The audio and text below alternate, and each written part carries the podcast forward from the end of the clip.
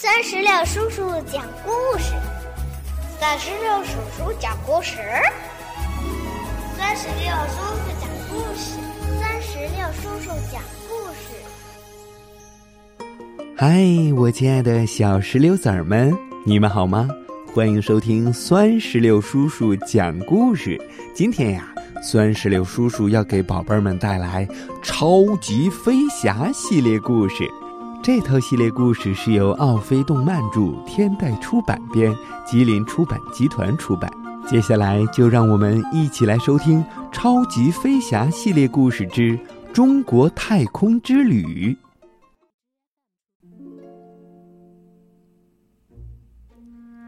有一天，多多把耳机递给了乐迪，他神神秘秘地说：“哎。”乐迪，我听到一种奇怪的声音，也许是外星人发出来的吧。乐迪侧耳听了听，他疑惑的说：“呃呃，这声音我好像在哪里听过呀，多多。”天哪，这声音越来越近了，就像在我们跟前儿一样。多多兴奋极了，乐迪大笑道：“多多，你说对了，他已经来到了我们跟前。不过他不是外星人。”“嘿，多多，我的警灯坏了，你能帮我修好吗？”“嘿嘿，原来啊，那声音是包警长发出来的。”这时。只听控制室里传来了金宝召唤乐迪的声音。今天会有什么任务等着乐迪呢？原来呀，乐迪今天要去中国，住在那里的小云订购了一个包裹。听金宝说呀，中国是亚洲的一个大国。那里有许多历史悠久的建筑，比如故宫，也有许多新的东西，比如高速铁路。乐迪很喜欢中国，他带上包裹，迫不及待的出发了。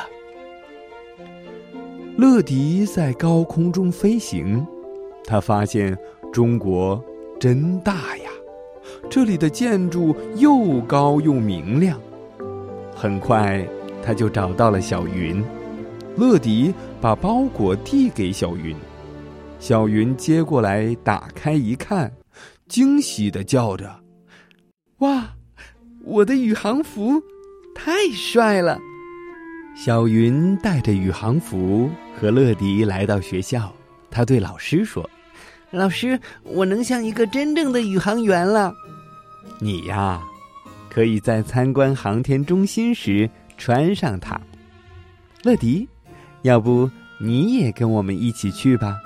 老师对乐迪说。乐迪迫不及待的答应了。呃这这可太棒了！老师带领小朋友们和乐迪坐车来到了航天中心。一位叔叔说：“欢迎你们的到来。”我是一名专业的宇航员，也是你们今天的向导。说完，这位穿蓝色宇航服的叔叔就带着大家来到了模拟驾驶舱参观。这里跟太空穿梭机上的驾驶舱是一模一样的。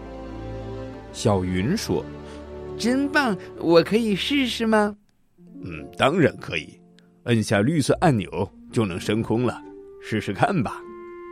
哇，我来了！说着，小云就来到了模拟驾驶舱，按下了绿色按钮。就在这个时候，向导叔叔说：“现在我们去看真正的穿梭机吧，这可比模拟驾驶舱有趣多了。”大家都跟着向导叔叔。去参观穿梭机了，而小云因为在模拟驾驶舱玩的太投入了，所以根本就没听到向导叔叔的话呀。小云在模拟驾驶舱中玩的不亦乐乎。现在加速前进，向左，向右，现在攀升，反转，哦耶！可是，当他回头看时，才发现大家都走了。小云跳出模拟驾驶舱，想去找乐迪他们。咦，这里怎么有两扇门呢？我该走哪边呢？嗯，也许是这边吧。小云打开那扇周围有粉色灯光的门，他来到了一条长廊。突然，一束光柱照射到他身上，然后一把椅子出现在他身后。小云被一股力量。推着，猛地坐在了椅子上，他随着椅子快速进入了穿梭机的驾驶舱。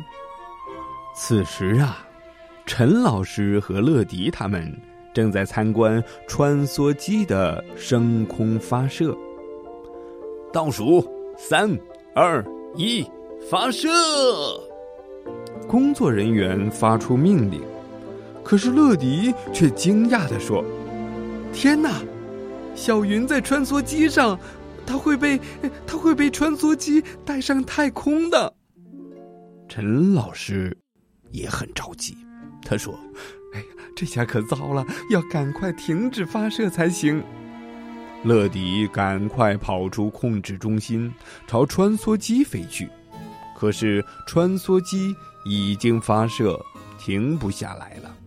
乐迪对大家说：“是时候叫超级飞侠来帮忙了。”陈老师，您放心吧，我一定会把小云从太空带回来的。紧接着，他赶快通知了总部，金宝让多多去帮乐迪的忙。乐迪发现多多正向他们飞来，多多来了，这下有办法了。多多变身。我会找出完美的解决方法，用我的超酷工具组合开始组装。才一会儿的功夫，发明家多多就将超级火箭推进器组装好了。乐迪攀爬到超级火箭推进器的顶部，多多按下发射按钮，大叫一声：“开始！”超级火箭推送器带着乐迪飞向了太空，在太空里呀，乐迪找到了穿梭机，他对小云说：“小云，跟我走吧。”“嗯，乐迪，这次的参观经历太棒了，一切都是那么真实，就像我们真的在太空上一样。”乐迪嘿嘿笑了起来，他说。我们现在真的在太空中呢。小云听了乐迪的话，高兴的大叫：“哇，太棒了！那我成为真正的宇航员了。”乐迪说：“呃，这看起来真的很酷，但是我们现在该回地球了。大家都很担心你，可我不知道怎么回去呀。”小云带着乐迪朝前方飘去。他说：“别着急，乐迪，我知道太空站有一个返回舱。嗯，太好了，呃，我看到返回舱了。小云，我们快进去吧。”乐迪和小云跳进了返回舱，摁下返回键。没过多久，他们就回到了地球。这次太空之旅对小云来说，真是。太完美了。